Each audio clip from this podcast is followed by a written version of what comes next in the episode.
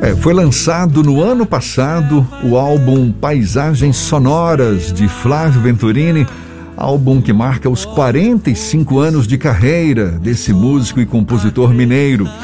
Álbum que supre a ausência de sete anos em que Venturini ficou longe dos estúdios de gravação. Paisagens Sonoras reúne 12 canções inéditas, 10 delas composições do próprio Venturini e esta que a gente está ouvindo, Girassol, em parceria com Cláudio Fraga. Flávio Venturini está aqui com a gente, é com ele que a gente conversa agora. Um prazer falar com você. Muito obrigado por aceitar nosso convite e parabéns pelo Paisagens Sonoras. Bom dia, Venturini. Bom dia, bom dia, como vai? Tudo legal. Bom dia a todos da Bahia. Prazer tê-lo aqui Prazer conosco. estar com vocês. Como é que você está nesse seu momento atual, certamente celebrando esse novo álbum, mas o que mais, hein, Venturini? A gente passa por tanta provação nesse momento de pandemia. Para você, tem alguma mudança de consciência também?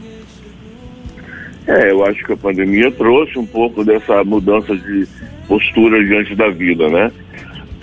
Eu, por exemplo, é, cheguei a ser é, detectado positivo, mas não tive nenhum sintoma, porque eu já havia me vacinado por duas vezes. Daí você vê a importância da vacina, né? É verdade. Mas eu acho que é, a, a, pandemia trouxe uma consciência maior em todos os sentidos, social, né? econômico, nesse sentido de pensar no novo mundo, como vai ser, na saúde mesmo, essas pessoas acho que vão cuidar mais da saúde a partir de agora, né? E, e a vontade de mudar o mundo mesmo, de fazer um novo mundo. Né? Acho que isso, todas as pessoas estão querendo dar um passo à frente. Para mim foi um período criativo, apesar de, de tudo, de ter ficado em casa por muito tempo.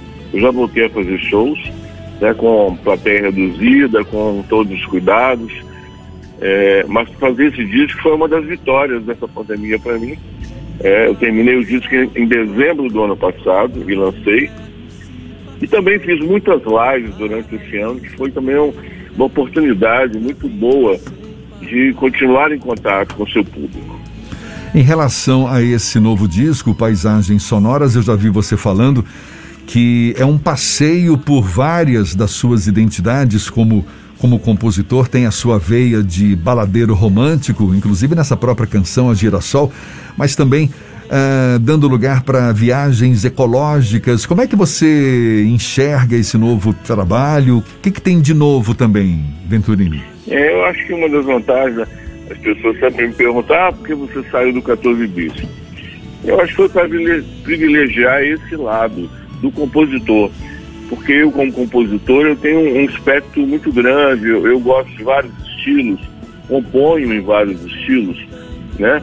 E foi muito legal para mim aquele período, não só do 14 bis, como a minha primeira banda, foi o Grupo Terço. A passagem pelo Clube da Esquina foi muito rica. Né? Eu toquei com todos os grandes compositores mineiros, de Milton, Alberto Guedes, Loborte, Toninho Horta. E então acho que hoje, como compositor, eu tenho diante de mim a possibilidade de mostrar o que eu procuro fazer né, a, minha, a minha versatilidade como compositor. Esse projeto é um projeto, na verdade, de três discos. Eu consegui realizar o primeiro, já estou trabalhando numa música do terceiro, que o terceiro disco é instrumental, mas vou começar o segundo disco também. E eu fiquei muito feliz de ter terminado esse trabalho. Né? Tive a ajuda de grandes poetas, embora eu tenha feito algumas letras também e, e compositores que acabaram agregando ao meu trabalho uma qualidade muito legal. Esse projeto, de alguma forma, ele transita por vários momentos da sua carreira, ele conversa com vários momentos da sua carreira, como se fosse uma coroação dela, Flávio? Eu não sei se seria exatamente isso, mas assim, é, ele tem é, essa variedade né, de, de composições. Realmente eu tenho esse lado de tá, tá ligado à ecologia.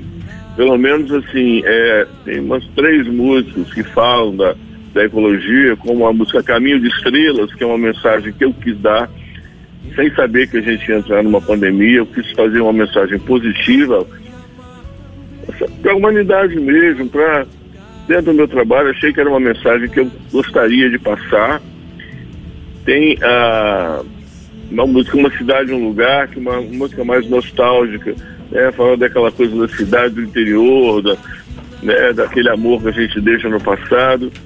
Tem a música Lua de Marajó, feita com o compositor paraense Newton, Nilson Chaves, que foi, veio de uma viagem ao Pará, quando eu conheci a ilha de Marajó. E entre vários assuntos do disco, eu cito, cito a temporada de São João, essa música que eu fiz aí na Bahia, na Praia do Forte, uma música chamada Mantra de São João. Que é um folk, né? É. Tem uma música que cita a pandemia, que é uma música de um garoto jovem aqui de Minas Gerais, que me mostrou essa canção e eu achei que tinha tudo a ver também eu tocar no assunto e falar da angústia que, que tem sido, com certeza, para uma juventude que está no auge da sua juventude e de repente tem que ficar presa em casa. E essa música O Que É Normal. Então acho que tem né, vários assuntos para se falar nesse disco. Qual foi o grande desafio desse projeto e qual o grande desafio das duas próximas etapas? Você disse que são três discos, como é que vai ser esse processo criativo e o desafio deles dois? Nesse disco foi de terminar a distância, né? Assim, hoje a gente tem a ajuda da tecnologia, né? Que permite. Então, ou eu gravava no meu estúdio, o meu produtor vinha aqui, ou eu ia no estúdio dele, mas eu não tive muito contato com os músicos nas últimas músicas. Ele gravava lá no estúdio, me enviava, mas apesar disso a gente conseguiu um resultado que eu fiquei muito feliz. É, agora, nos próximos discos, ah, os desafios são conseguir fazer exatamente o que eu estou sonhando. Assim, a gente busca, o ideal acho que é uma coisa difícil de alcançar, mas a gente busca chegar o mais perto possível. O disco instrumental, por exemplo, é um sonho antigo na minha carreira. Mais de 30 anos que eu vou gravando músicas instrumentais, desde a minha primeira banda. Então, eu nunca realizei isso num disco. E agora eu vou fazer.